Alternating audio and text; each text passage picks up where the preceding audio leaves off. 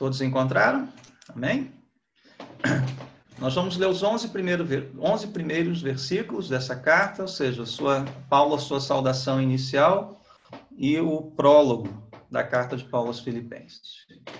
Diz assim a palavra de Deus. Paulo e Timóteo, servos de Cristo Jesus, a todos os santos em Cristo Jesus que estão em Filipos, juntamente com os bispos e diáconos.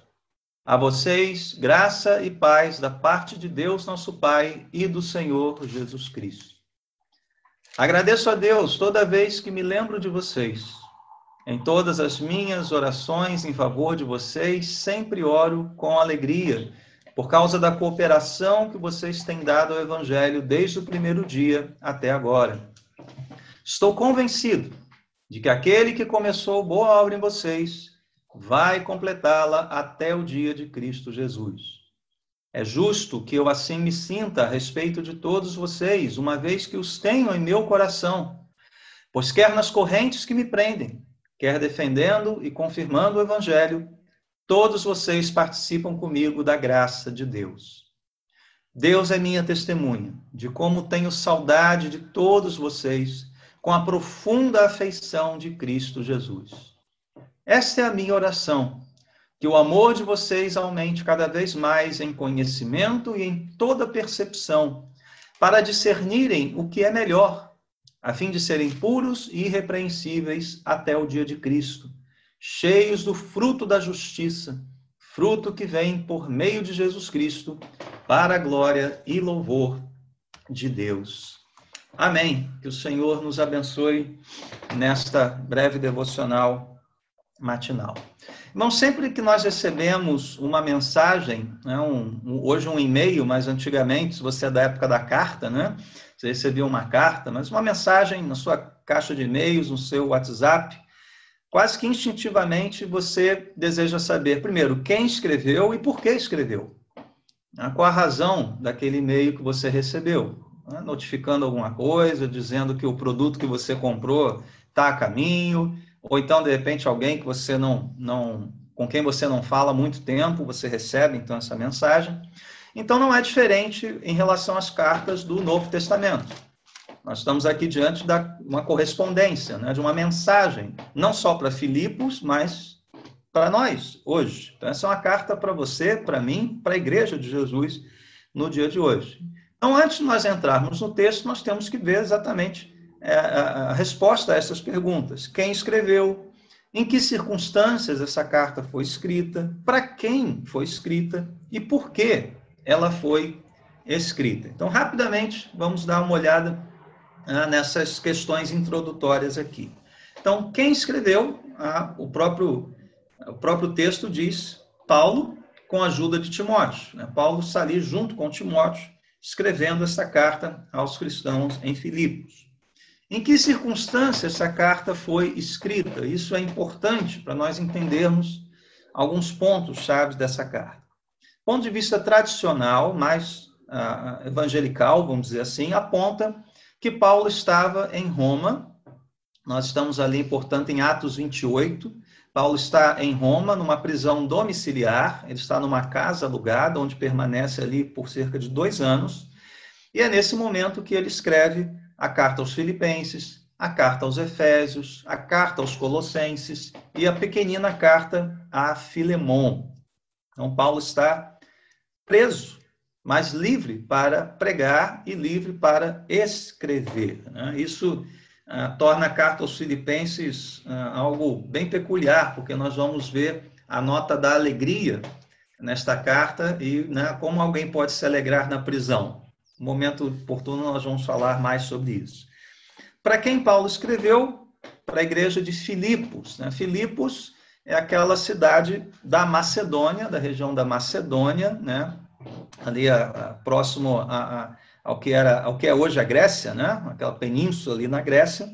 É, o nome da cidade foi dado em homenagem ao Filipe da Macedônia, que é o pai de ninguém menos que Alexandre Magno, né, o grande conquistador da antiguidade. E Filipos era uma colônia romana, uma colônia ah, para a qual alguns ah, ex-militares eram enviados a eles foram dadas terras e, portanto, uma cidade profundamente influenciada pelo Império Romano. Alguns chamavam Filipos de Pequena Roma. Então, portanto, ali as pessoas tinham a cidadania romana e se orgulhavam muito disso. Se orgulhavam de ser, digamos, essa, esse puxadinho de Roma e um espelho do que era então a grande capital do império.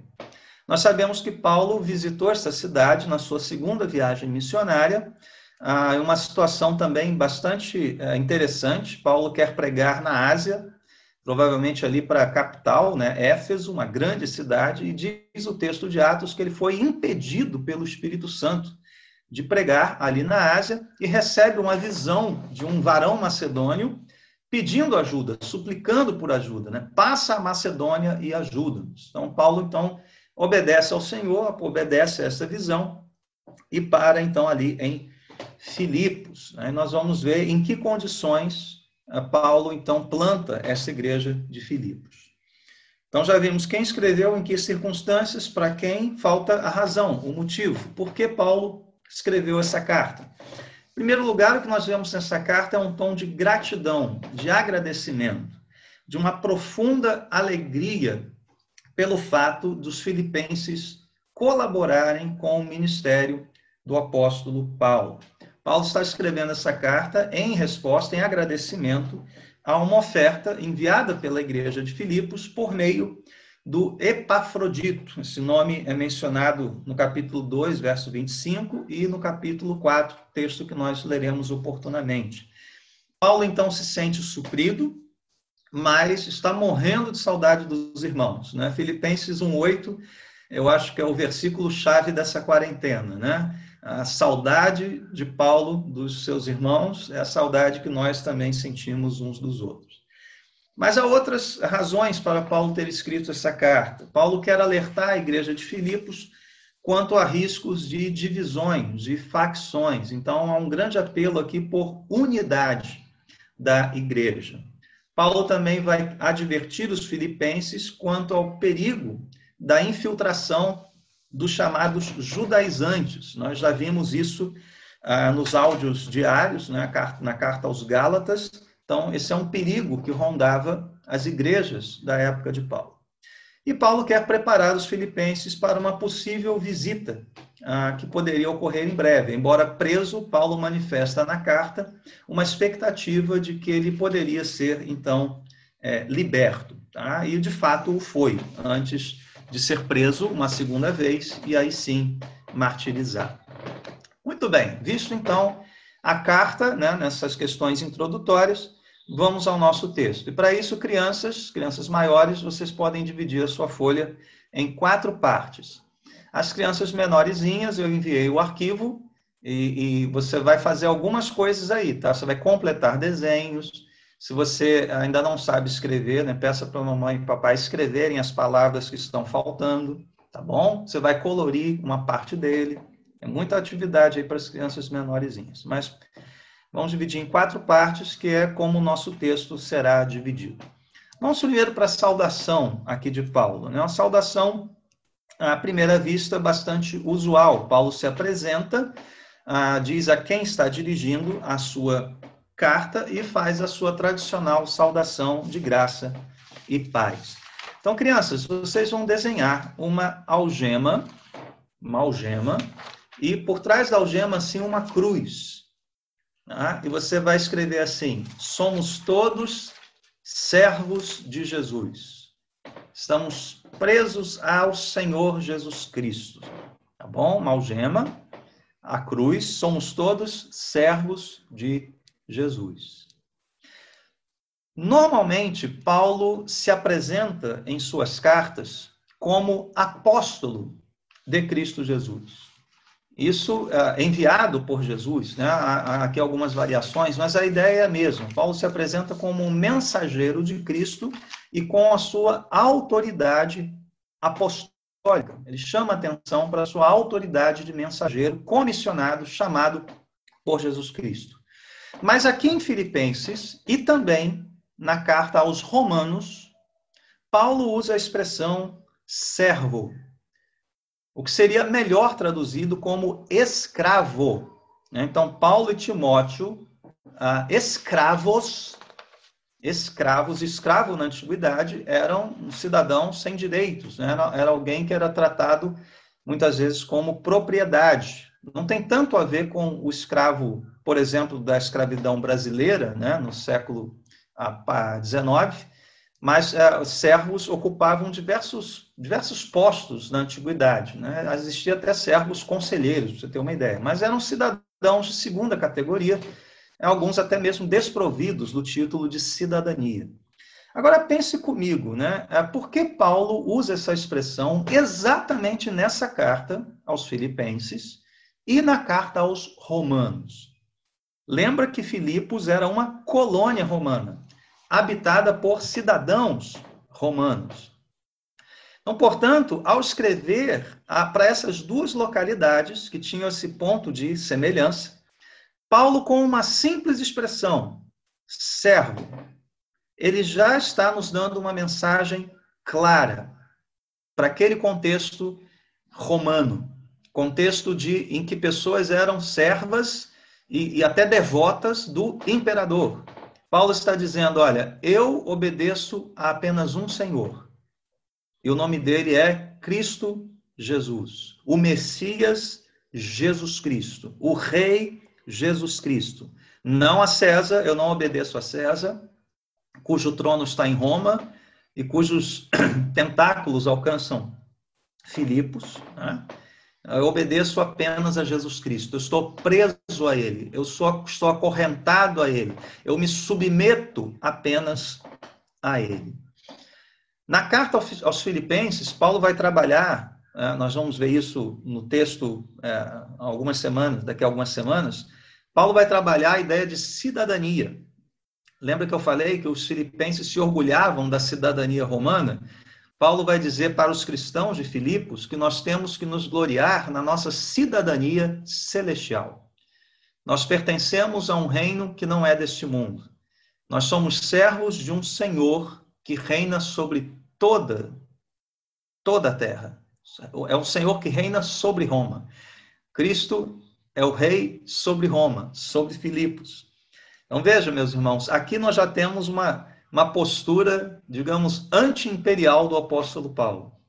É uma postura ah, ah, que quebra os paradigmas da sua época, mostrando aos filipenses e a nós a quem nós devemos servir. E a pergunta para a nossa reflexão é exatamente essa: a quem nós estamos servindo? Quem é o nosso Senhor de fato?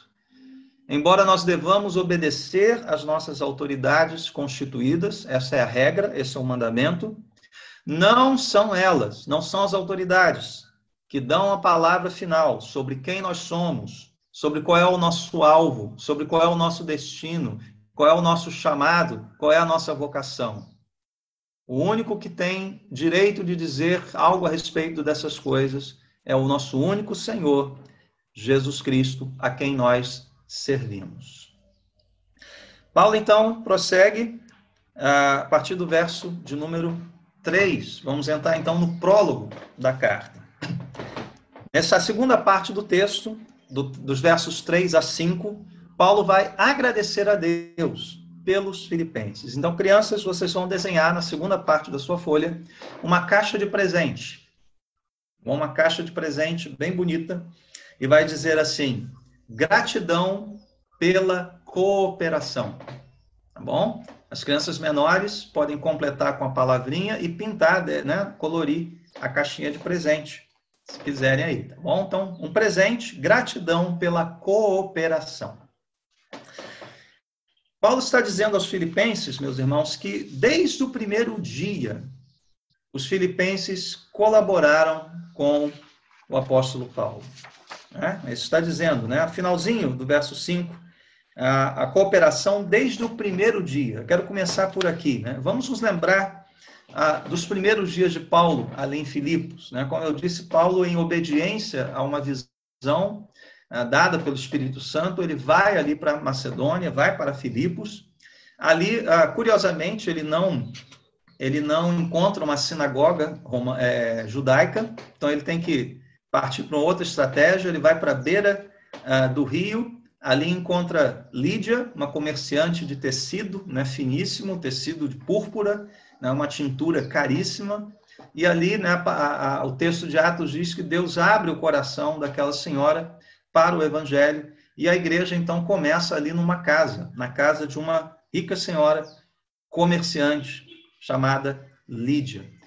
É lá em Filipos que nós temos a, o episódio da prisão de Paulo. Lembra que Paulo liberta uma escrava, provavelmente de origem grega, liberta de um espírito de adivinhação, por isso frustra os propósitos né, gananciosos dos seus uh, senhores.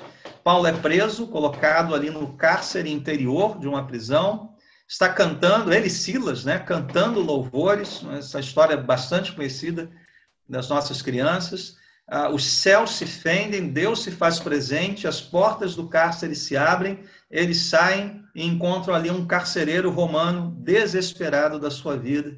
E vocês sabem o que acontece, né? Aquela palavra de Paulo, né, ao carcereiro, o que ele deveria fazer para ser salvo, crê no Senhor Jesus Cristo, serão salvos tu e a tua casa. Né? É ali que Paulo é, revela a sua cidadania romana também. Então veja, né, não foi uh, um período, né? não foram primeiros dias, uh, talvez muitos fáceis para Paulo ali. Paulo teve que enfrentar prisão, Paulo teve que usar uma outra estratégia de evangelização, que não a sinagoga. Paulo teve que lidar com uh, as questões culturais, né? inclusive as questões do poder da sua época. Mas desde os primeiros dias, a igreja de Filipos apoiou e cooperou com o apóstolo Paulo. Uma igreja gentílica em sua origem, nascida num ambiente hostil, dominada pela cultura romana, que se compromete desde o primeiro dia, e aqui o texto é muito interessante, meus irmãos. Paulo faz questão de frisar, por causa da cooperação que vocês têm dado ao evangelho. Percebeu isso? Paulo não fala ao meu ministério ou a mim. Paulo fala de uma cooperação dada ao evangelho. E por isso eles cooperam com Paulo, o pregador do evangelho. Mas a cooperação é, acima de tudo, com a mensagem do evangelho. E, obviamente, essa cooperação encontra variadas formas né, de atuação. Mas como Paulo agradece? Por, por que cooperação específica Paulo está agradecendo aqui aos filipenses? Eu convido você a dar um pulinho comigo lá no capítulo 4, onde Paulo vai dizer claramente qual é a razão do, da, do seu agradecimento e que tipo de cooperação os filipenses estavam dando. Capítulo 4, versos 15 a 18. Paulo diz assim: Como vocês sabem, Filipenses, nos seus primeiros dias, aos primeiros dias de novo, no Evangelho, quando parti da Macedônia, seja, no meio daquele tumulto todo de prisão né, e confronto com as autoridades, os primeiros dias dos filipenses, nenhuma igreja partilhou comigo no que se refere a dar e receber, exceto vocês. Pois estando eu em Tessalônica, vocês me mandaram ajuda não apenas uma vez, mas duas, quando tive necessidade. Não que eu esteja procurando ofertas, mas o que pode ser creditado na conta de mas o que pode ser creditado na conta de vocês. Recebi tudo. E o que tenho é mais que suficiente. Estou amplamente suprido agora que recebi de Epafrodito os donativos que vocês enviaram. Eles são uma oferta de aroma suave, um sacrifício aceitável e agradável a Deus. Então, temos aqui nesse texto pelo menos três menções a ofertas dos filipenses a Paulo, uma ajuda material ao apóstolo Paulo. Né? E é por isso que Paulo está tão grato. Né? E nós vamos ver o, o, o, porquê isso é importante. Né? Você pode estar pensando assim, mas eh, só por isso? Paulo estava pensando só no aspecto material dessa cooperação? Não, mas esse aspecto era importante no contexto que Paulo estava vivendo e que a igreja de Filipos estava, estava vivendo. Mas veja, agradecer pela cooperação. Eu pergunto a você, como você tem cooperado com o Evangelho? Com suas orações? Amém por isso. Nós precisamos das suas orações. Eu, pastor John, pastor Yuri, bispo Walter, cada pastor, cada missionário precisa muito das suas orações. Mas precisamos também das suas contribuições. O evangelho precisa de contribuição. É por isso que Paulo está agradecendo aqui. Uma contribuição de todo o coração, com desprendimento, para que a obra avance, para que a obra alcance pessoas onde quer que nós estejamos. Lembre-se que Paulo estava preso. Não é porque ele estava preso que ele não, não necessitava de cuidados materiais. É por isso que ah, isso ah, desperta o coração de Paulo a gratidão e revela o coração dos filipenses. É exatamente sobre isso que Paulo vai falar na sessão seguinte do nosso texto, versos 6 a 8.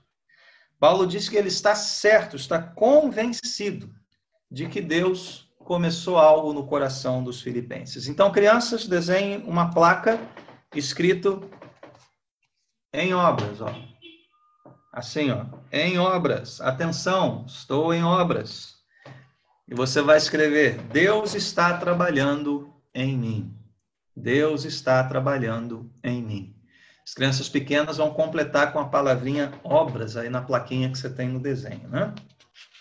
Então veja, nosso texto diz, nessa terceira parte do texto, Paulo vai declarar sua certeza quanto à conversão, à fé dos filipenses. Paulo vai falar da autenticidade dessa fé. E perceba como ele faz isso. Né? Eu quero apenas destacar nesse início essa frasezinha inicial do verso 6. Aquele que começou boa obra em vocês. E a ênfase aqui inicial é aquele. Então, aquele que começou boa obra em vocês. O que, que Paulo quer dizer, meus irmãos? Que isso não é obra nossa. Essa é uma obra que pertence a Deus. É Deus quem trabalha em nós e é Deus quem trabalha por nosso intermédio. Foi Ele quem começou esta reforma na nossa vida. Isso é obra dele. Porque se dependesse de nós, meus irmãos, nós continuaríamos vivendo no escombro do pecado, na sujeira da imoralidade, na deformidade que o nosso coração possui naturalmente, nós somos totalmente carentes da graça de Deus. E é Deus quem inicia esse processo unicamente por sua graça, por sua vontade. Então, é aquele que começou a boa obra.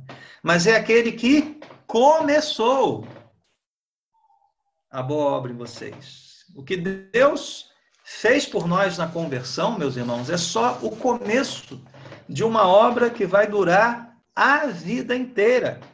É por isso que todos nós tínhamos que andar com uma plaquinha assim, ó, ó, em obras, ó, estou em obras. Né? E obra gera um pouquinho de poeira, gera um pouquinho de barulho, gera um pouquinho de transtorno. Né? Então, quando você estiver lidando com algumas questões assim, né, com seu irmão, ah, o irmão está em obras, né? Ih, é aquele momento da furadeira, da maquita. Ô, oh, barulho de maquita, hein? Que delícia, hein? Eu acho que é aquele momento que o irmão está passando pela obra de lixar o gesso. Olha só, hein? Tem irmãos que estão lixando o gesso, né? Espalham poeira para tudo que é lado. Mas, queridos, ó, você está em obras, ó, e eu também estou em obras, mas é uma obra que começou. Paulo tem uma esperança firme de que esta obra estará completa até o dia de Cristo Jesus. Então, essa plaquinha ó, só vai sair ou quando você estiver sendo sepultado, ou se Cristo voltar antes. Aí a plaquinha para. Aí sim o, a, a, o cômodo está completo. Irmãos, esta é uma certeza que nós temos. Aquele que começou a obra vai completar. Todos nós que recebemos a graça de Deus no início, nós chegaremos até o fim pela graça de Deus. Essa é a perseverança dos santos. Essa é a crença firme de Paulo. Deus não ab ab abandonará. Tal qual alguns, alguns governantes fazem, né? Deixa a obra no meio do caminho. Deixa a obra por fazer. Né? Deus não faz isso, meus irmãos. Deus vai completar esta obra em nós. Mas há uma outra ênfase aqui. Aquele que começou, boa obra. Boa obra. Por que você precisa fazer obra de vez em quando na sua casa? Rachadura, infiltração, às vezes um espaço apertado, mal dividido. E por que, que uma boa obra era necessária em nós, meus irmãos? Porque o nosso coração está cheio da rachadura de rebeldia. Nosso coração está cheio de infiltração de pecado. Todo o nosso ser estava comprometido desde a fundação. Desde a fundação. Nós estávamos prestes a virar ruínas, escombro, lixo. Deus precisava nos restaurar por completo. E esta é a boa obra que ele fez por nós. E por que que Paulo está tão certo disso quanto aos filipenses? Paulo diz, né, é justo que eu me sinta assim em relação a vocês. Por quê? Porque os filipenses estavam colaborando com Paulo. Em qualquer situação, na corrente, mesmo Paulo preso. E por que isso é importante? Lembra que eu disse? Por que, a contribuição dos filipenses para Paulo, nesse contexto, era a marca desse início de obra no coração? Porque essa era uma evidência forte de que Deus estava preservando a fé dos filipenses. Primeiro, lembre-se que Paulo era atacado quanto à sua autoridade e o seu apostolado. Os inimigos de Paulo queriam desmerecer o seu apostolado. E agora Paulo estava preso. O que, que os filipenses poderiam pensar? Ih, sei lá, hein? Está preso? Sabe-se lá se é um bom sujeito? Sabe-se lá se ele, ele não está nos enganando? Essas dúvidas poderiam surgir. Né? E fora, gente, que lembre-se, Filipos, uma colônia romana, mandando contribuição para alguém que estava preso em Roma, sob a tutela do império. Imagina né, o que poderia passar pela cabeça, talvez o receio, as dúvidas. E mesmo assim, os filipenses resolveram cooperar e mandar lá o Epafrodito, lá na prisão, levar os donativos para Paulo. Essa era uma prova cabal, definitiva, de que Deus havia feito algo no coração dos filipenses. Nada disso afetou a relação de, é, entre eles e Paulo. E é por isso que Paulo manifesta né, essa alegria, essa saudade, esse afeto. A palavra aqui no original é afeto das entranhas. Lá no interior de Paulo, ele sentia essa saudade, essa afeição pelos filipenses. E quanto a você, meu irmão? Deus já começou essa obra em você? Você que está nos ouvindo aí, talvez nos visitando, quero saudar, deixar um, abraço aqui virtual para aqueles que talvez estejam nos visitando. Será que Deus já começou essa obra em você? Se não, saiba que tal qual o engenheiro, né, que conhece cada detalhe da casa, onde passa o cano, onde está o parafuso, né, Deus sabe exatamente quem você é e ele pode reformar você por completo, por completo. E você que já abriu a porta para que o nosso Senhor entre e faça a reforma, creia nisso que Paulo está dizendo. Por mais que você não veja um bom acabamento ainda, né? Às vezes eu olho para minha vida, nossa, ainda está faltando tanta coisa. Esse canto da, da minha casa interior ainda está precisando ser lixado, aparado, quebrado. Mas a nossa certeza deve ser essa: Deus irá nos levar até o fim e irá fazer esta obra em nosso coração. Ele usará os meios necessários, por meio do seu Espírito, para nos sustentar pela sua graça até o fim. Então, continue dizendo: Eu estou em obras, mas Deus levará isso a bom termo.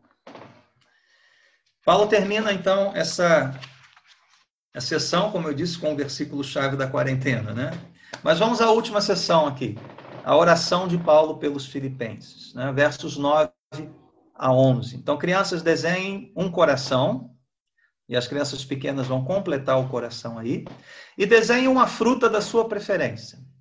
Pode ser uva, abacaxi, morango, maçã, pera, jaca, banana, o que você quiser. Desenhe uma fruta aí da, da sua preferência. E você vai escrever assim, né? Oração de coração para frutificação. Tudo com são.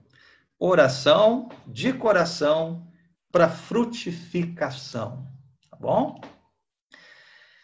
Perceba que, mesmo convicto da obra de Deus no coração dos filipenses, Paulo continua a orar por eles.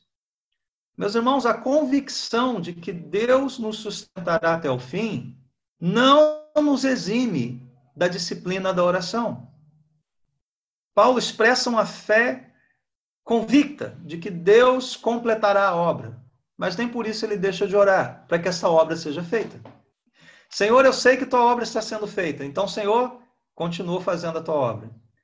Né? E pelo que Paulo ora? Isso aqui é importante. Né? Paulo não ora primeiramente por si, não ora primeiramente pela sua libertação, Paulo ora pela igreja, Paulo ora pelos servos de Jesus e ora de uma maneira uh, muito peculiar.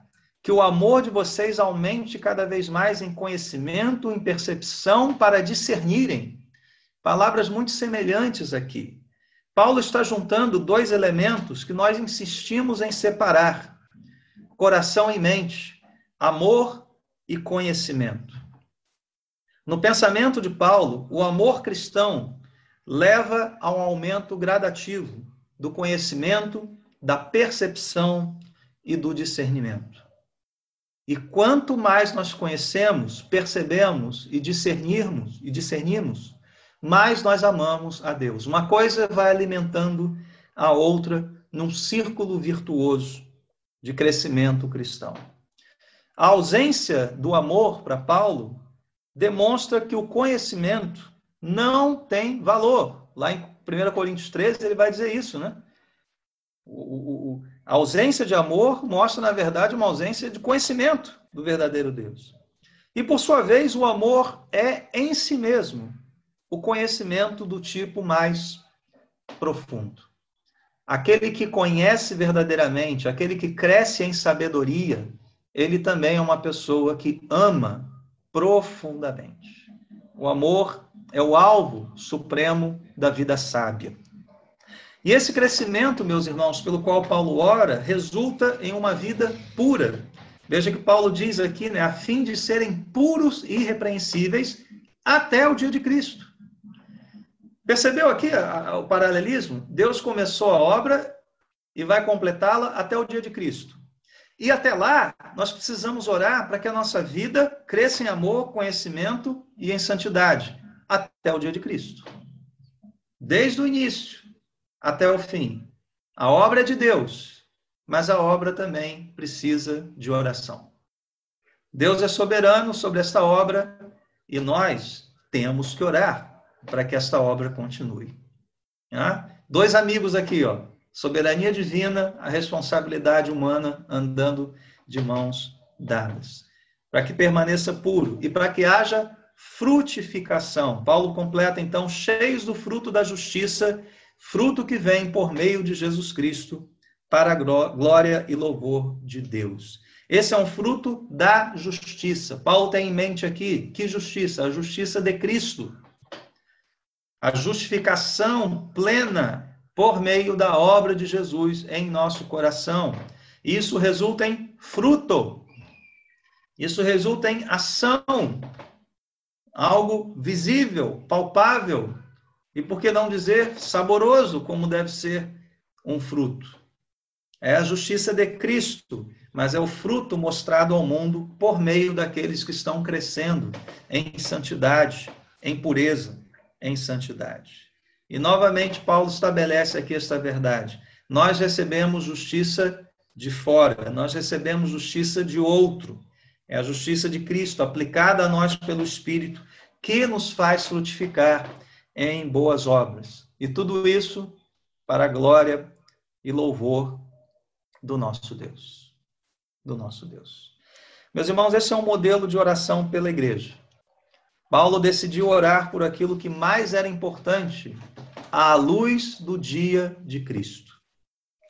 Isso é o que ele tem em mente. Quando ele olha para aquele dia de Cristo, ele fala de uma obra, mas ele ora para que essa igreja permaneça crescendo, santa e cheia do fruto da justiça até o dia de Cristo. Você crê que você estará lá completo, como um, um, um cômodo ou uma casa plenamente acabado, bonito. Essas aquelas casas do antes e depois de programa de reforma, né? Quando a casa nova se mostra, oh, my God! É sempre isso, né? Já viu o pessoal entrando na sala, oh my God! nós vamos, né, ter assim essa surpresa. Né? Quando imaginar quando vemos a, a, obra que Deus fez em nós. Oh, meu Deus, olha só como é que eu tô. Né? Eu que não merecia, eu que era um entulho. Eu que era um entulho, obra mal acabada. Então, meus irmãos, oremos para que nós cresçamos mais, amemos mais, frutifiquemos mais, tudo isso para a glória e louvor do nosso Deus. Vamos orar? Senhor, nós te agradecemos por essa palavra vinda do teu Espírito, da pena do teu apóstolo, Senhor, não apenas para os filipenses lá e então, mas para nós aqui e agora. E nós pedimos conforme a tua palavra nos orienta a pedir, que o Senhor complete esta obra em nós. Nós que ainda precisamos da tua intervenção diária, Senhor do teu ajuste, da tua correção, da tua disciplina, da tua instrução, ó Deus. Precisamos crescer cada dia mais, precisamos amar profundamente, precisamos de Ti, Senhor. Tu que és a videira verdadeira, faze-nos frutificar, Senhor, por meio desta seiva espiritual que o Senhor ah, colocou em nós. Pai, preserva a tua igreja até aquele dia. Nós oramos assim, em nome de Jesus. Amém. Amém.